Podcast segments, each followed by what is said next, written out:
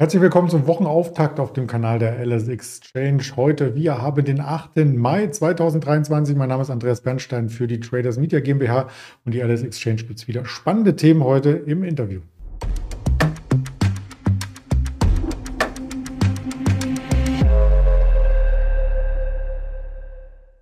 Das Ganze auch ähm, natürlich als Interview mit einem Interviewpartner, mit dem Daniel. Den schalte ich gleich zu. Zuvor der Risikohinweis, all das, was wir sagen, ist rein objektiv, keine Handelsempfehlung, keine Anlageberatung. Und da ist der Daniel auch schon. Guten Morgen nach Düsseldorf. Guten Morgen, hallo, ich grüße dich.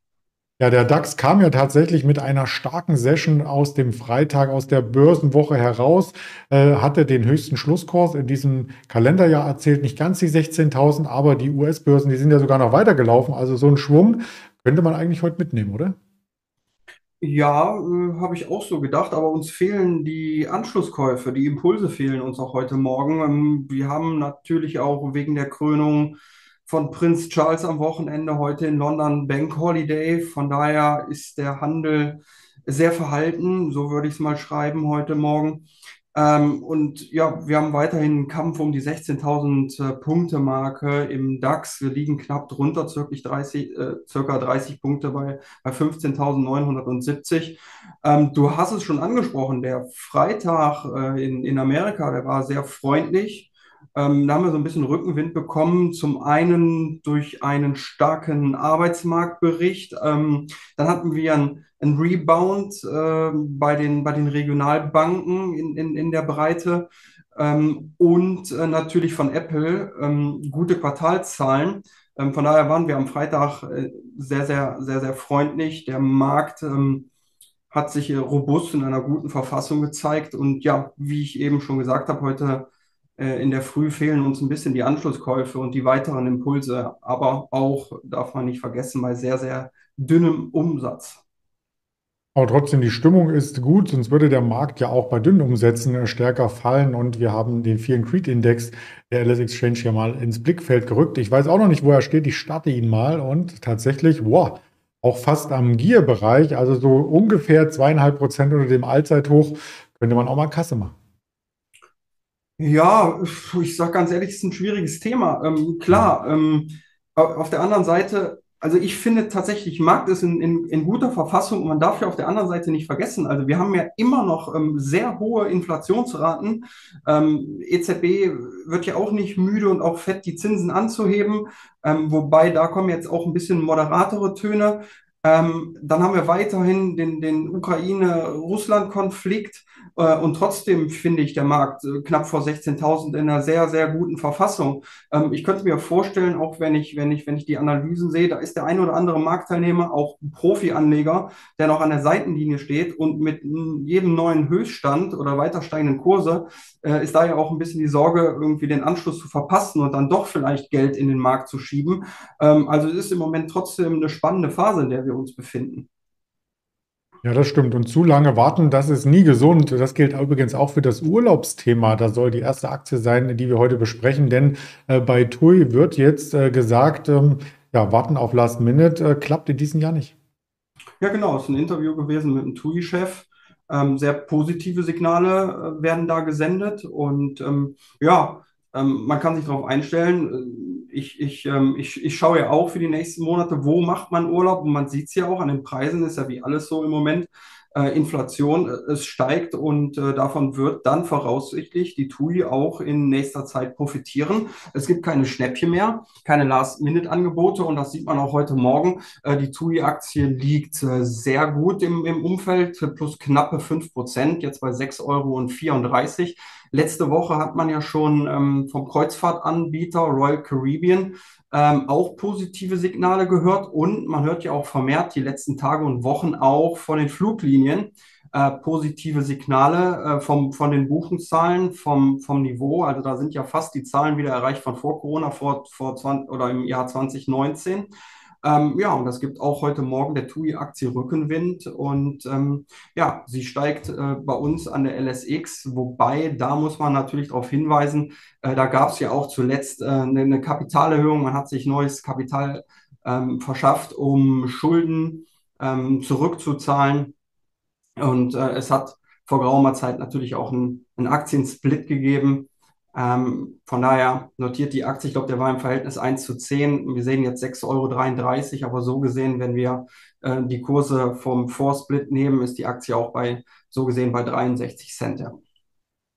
Ja, wenn man so sieht, ähm, und sie war auch schon weitaus höher. Das wollen wir hier auch nochmal darstellen.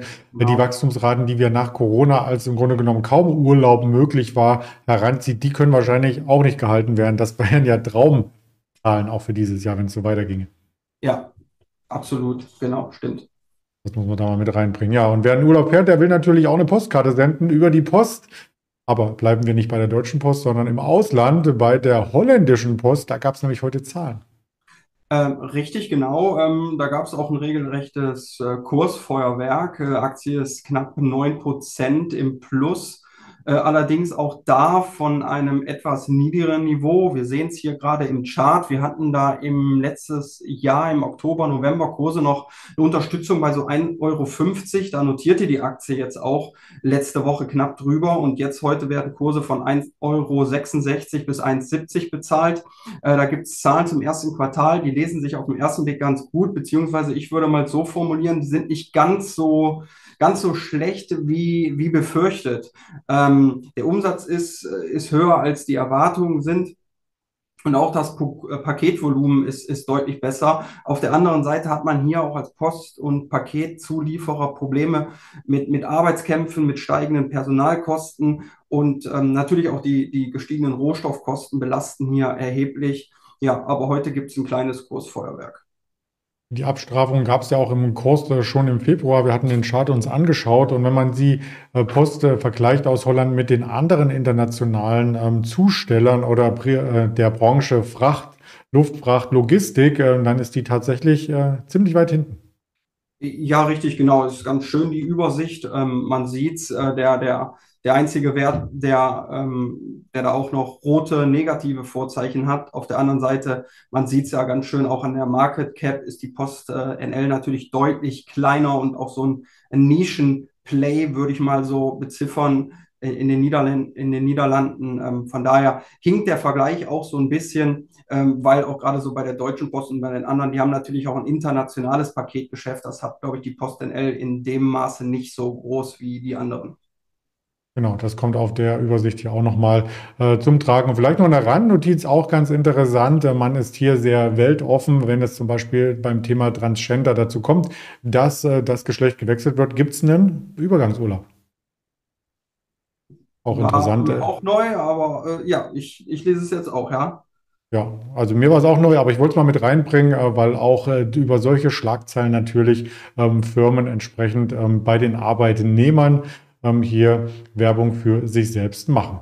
Ja, Jung Heinrich, das wollen wir auch noch mit reinbringen. Die Post muss ja auch irgendwie verpackt werden und da ist ein Gabelstapler das richtige Instrument. Äh, ja, so ist es. Äh, man hatte, das sind jetzt heute Morgen die finalen Zahlen zum ersten Quartal. Man hatte sich schon mal Ende April zu Wort gemeldet und vorläufige Zahlen gemeldet. Die sind jetzt bestätigt worden und auch der Ausblick ist bestätigt fürs äh, Geschäftsjahr 2023.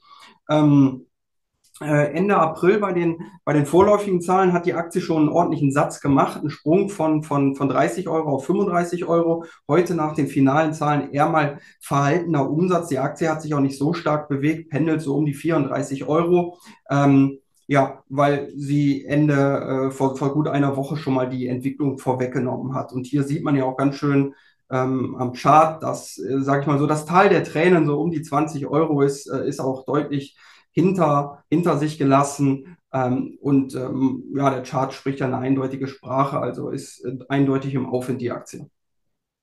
Und da denken auch die Analysten schon an viel höhere Kursziele. Also ein Warburg hat zum Beispiel das Kursziel auf 51 angehoben, bei 41 Haug Aufhäuser. Und ähm, das sind so die nächsten Ziele, die vielleicht noch kommen könnten. Denn Analysten planen ja meistens für die nächsten zwölf Monate. Wir planen für diese Woche erst einmal, was gibt's noch an Quartalszahlen, über die wir sprechen können. Zum Beispiel eine BioNTech heute, eine PayPal, Palantir nachbörslich. Morgen dann die Nikola, Novavax, die Airbnb, Walt Disney im Laufe der Woche. Also eine Menge zu berichten und an Daten. Du hast es schon äh, mal erwähnt in dieser Woche ganz wichtig. Verbraucherpreise aus den USA, Inflationsdaten, die kommen am Mittwoch übrigens, habe ich hier auf der Tafel Kommentare schon mal mitgebracht, auch aus Deutschland.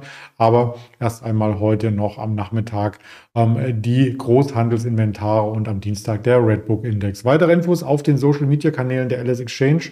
Und damit sage ich herzliches Danke für die vielen Infos und eine äh, volatilere Handelswoche, als sie jetzt losging.